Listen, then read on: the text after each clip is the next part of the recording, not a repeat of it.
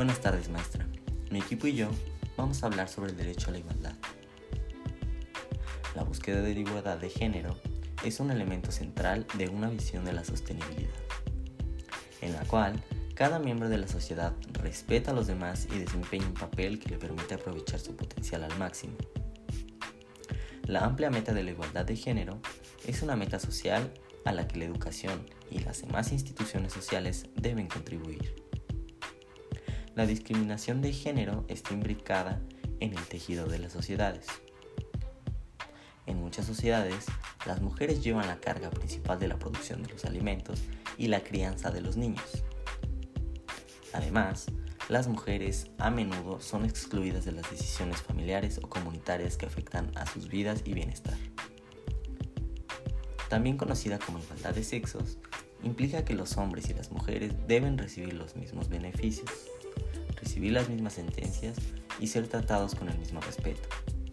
Este concepto es clave en la Declaración Universal de los Derechos Humanos y las Declaraciones Unidas, en la que el objetivo final es otorgar a las personas igualdad legal y social. Independientemente de su género, las actividades democráticas tienen que asegurarse y la igualdad de remuneración el mismo trabajo. El principio de igualdad y de no discriminación por razón de sexo es una obligación de derecho internacional general que vincula a todas las naciones y, dado su carácter primordial, se establece siempre como un principio que debe inspirar al resto de los derechos fundamentales. Los artículos primero, segundo, cuarto y séptimo son los que hablan sobre el derecho a la igualdad. En los Estados Unidos mexicanos, todo individuo gozará de las garantías que otorga esta Constitución, las cuales no podrían restringirse ni suspenderse, sino en los casos y con las condiciones que ella misma establece. El artículo 1 habla sobre los derechos humanos que se refiere a que nacen libres e iguales en dignidad y derechos, y dotados como están de razón y conciencia. Deben comportarse fraternalmente los unos con los otros.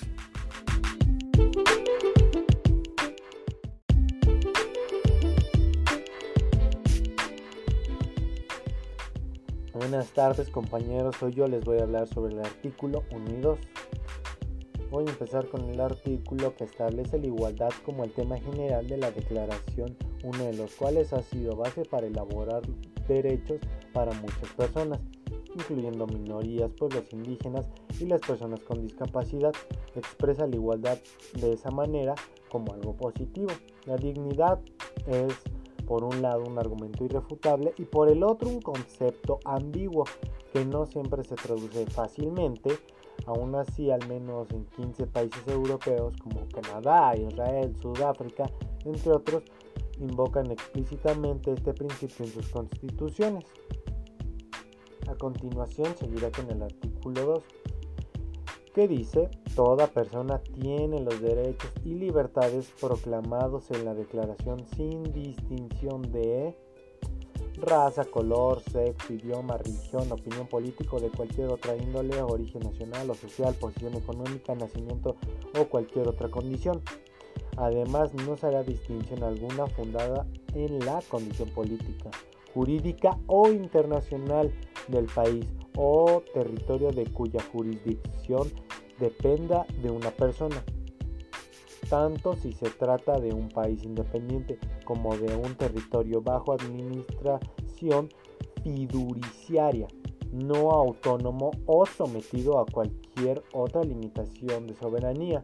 Cuando la Declaración Universal de los Derechos Humanos se redactó hace 70 años, posiblemente muchas personas no estaban de acuerdo, pero la prohibición de la discriminación contenida en el artículo 2 y su afirmación más positiva de los derechos humanos pertenecen a todas las personas.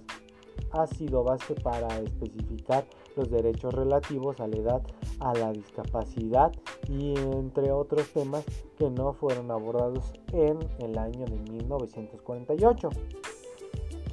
Existen 71 países y territorios, principalmente África, Medio, Oriente y partes del sur de Asia, donde las relaciones consensuales entre otras personas del mismo sexo aún son criminalizadas, incluyendo 8 de donde la homosexualidad podría implicar la pena de muerte. Bueno compañeros, esto fue todo de mi parte hablando sobre el artículo 1 y 2. Espero que les haya gustado y a continuación sigue mi compañero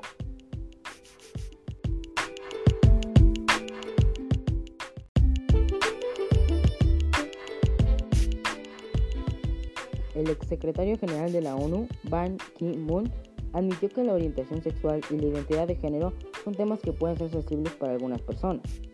Como muchos de mi generación, no crecí hablando sobre estos temas, así dijo el Consejo de Derechos Humanos en 2012.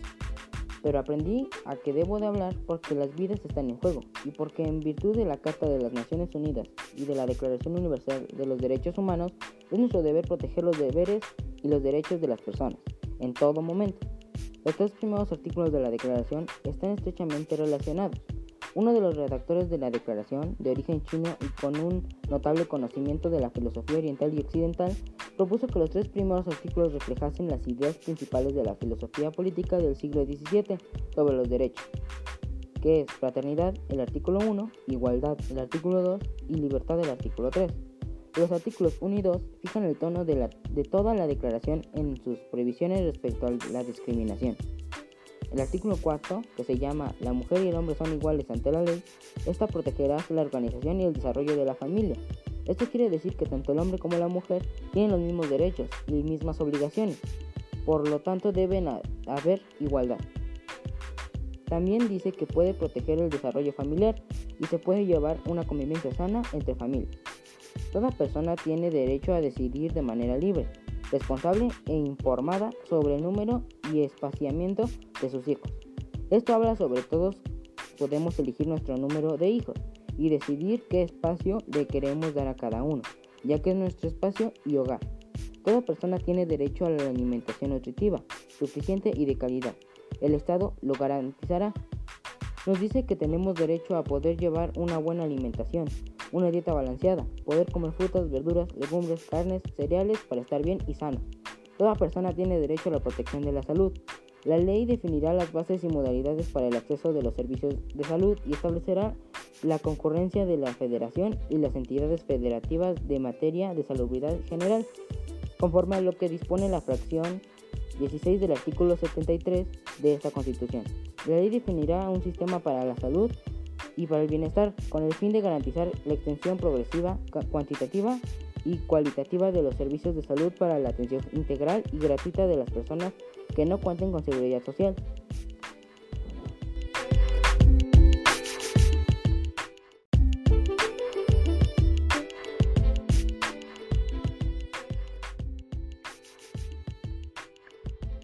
Habla de que nos va a dar el derecho de la salud gratuita la cual es muy importante para tener, ya que hay muchas enfermedades y es muy indispensable la salud y bienestar de cualquier persona.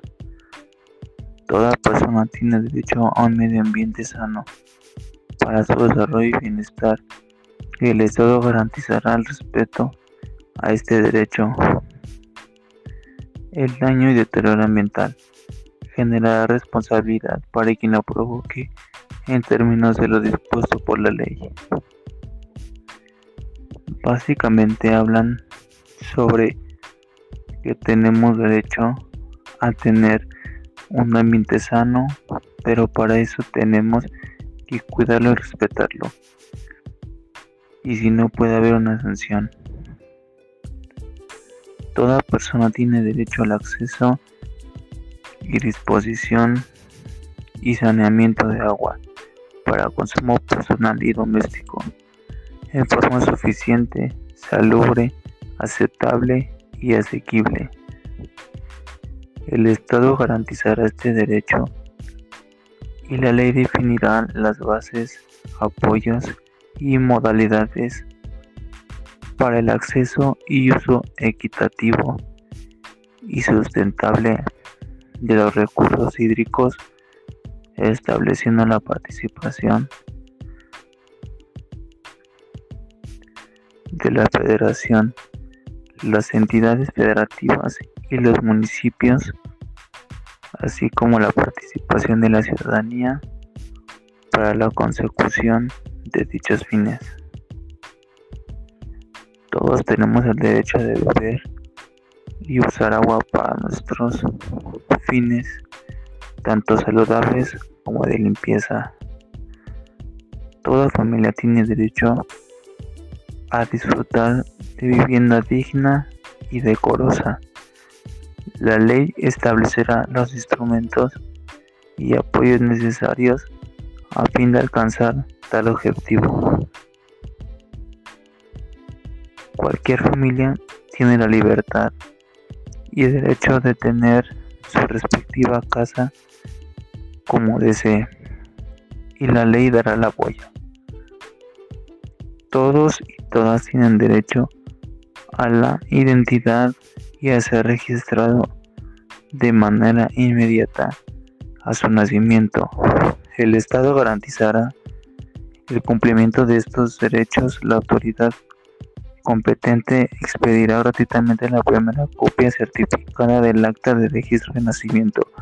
Este derecho es muy importante ya que ya que respecto a la identidad de cada uno de nosotros, desde el nacimiento debemos de ser registrados para ser identificados tanto legalmente como socialmente.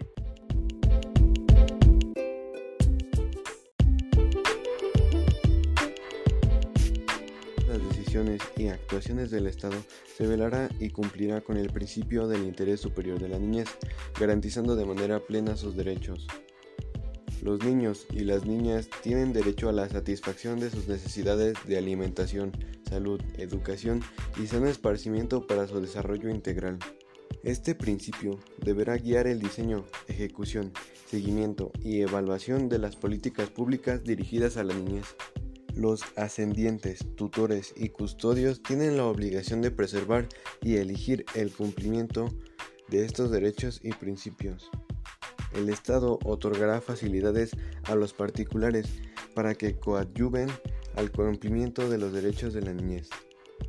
Esto habla acerca de los derechos, principalmente de los niños, y es algo indispensable que los niños sepan cuáles son sus derechos, ya que así pueden tener un desarrollo sano y feliz. Toda persona tiene derecho al acceso a la cultura y al disfrute de los bienes y servicios que presta el Estado en la materia así como el ejercicio de sus derechos culturales. El Estado promoverá los medios para la difusión y desarrollo de la cultura, atendiendo a la diversidad cultural en todas sus manifestaciones y expresiones con pleno derecho y respeto a la libertad creativa. La ley establecerá los mecanismos para el acceso y participación a cualquier manifestación cultural. Todos tienen derecho a la cultura física y a la práctica del deporte. Corresponde al Estado su promoción, fomento y estímulo conforme a las leyes en la materia. Estos dos derechos se relacionan un poco, ya que habla de los bienes y servicios que otorga el Estado, tanto culturales como sociales y deportivos. El Estado garantizará la entrega de un apoyo económico a las personas que tengan discapacidad permanente en los términos que fije la ley. Para recibir esta prestación tendrán prioridad las y los menores de 18 años, las y los indígenas, y las y los afromexicanos hasta la edad de 64 años, y las personas que se encuentren en condición de pobreza.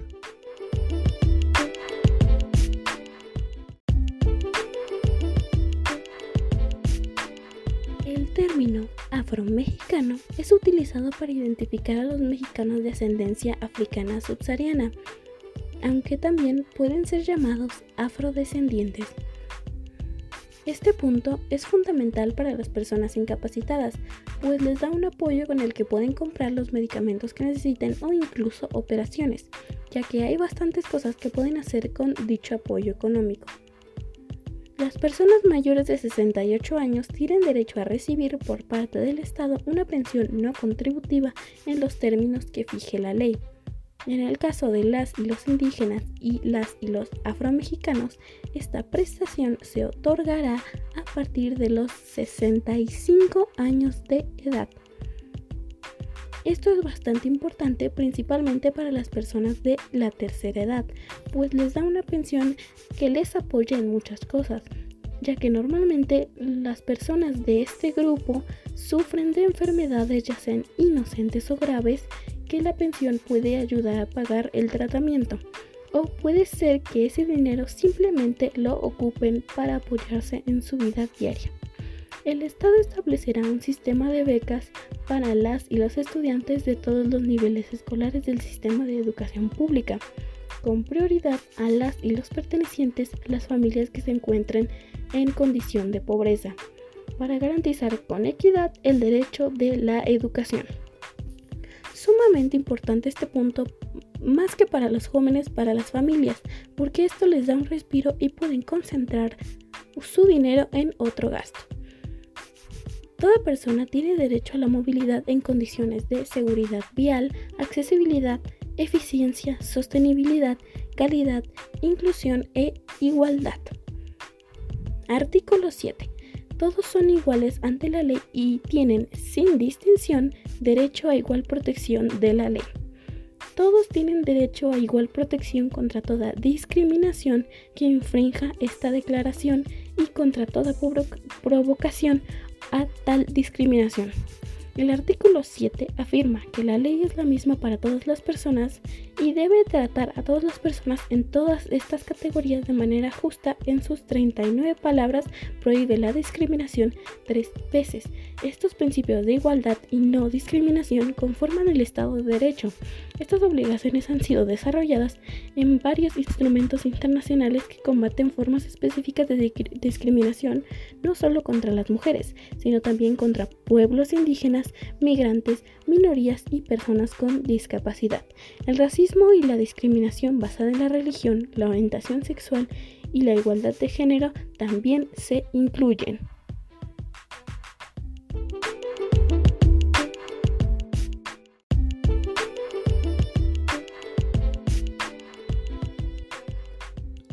Los países también pueden necesitar adoptar medidas especiales de carácter temporal para superar la discriminación pasada o presente y acelerar el establecimiento de una igualdad real. Y algunos han adoptado medidas muy efectivas en relación a grupos específicos.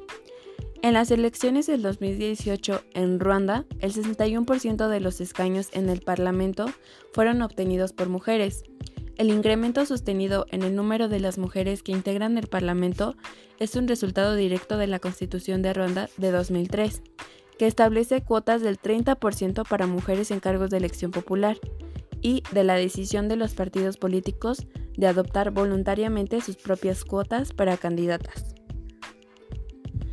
En conclusión, la igualdad de género es un principio constitucional que estipula que hombres y mujeres son iguales ante la ley lo que significa que todas las personas, sin distingo alguno, tenemos los mismos derechos y deberes frente al Estado y la sociedad en su conjunto. Sabemos bien que no basta decretar la igualdad en la ley si en la realidad no es un hecho.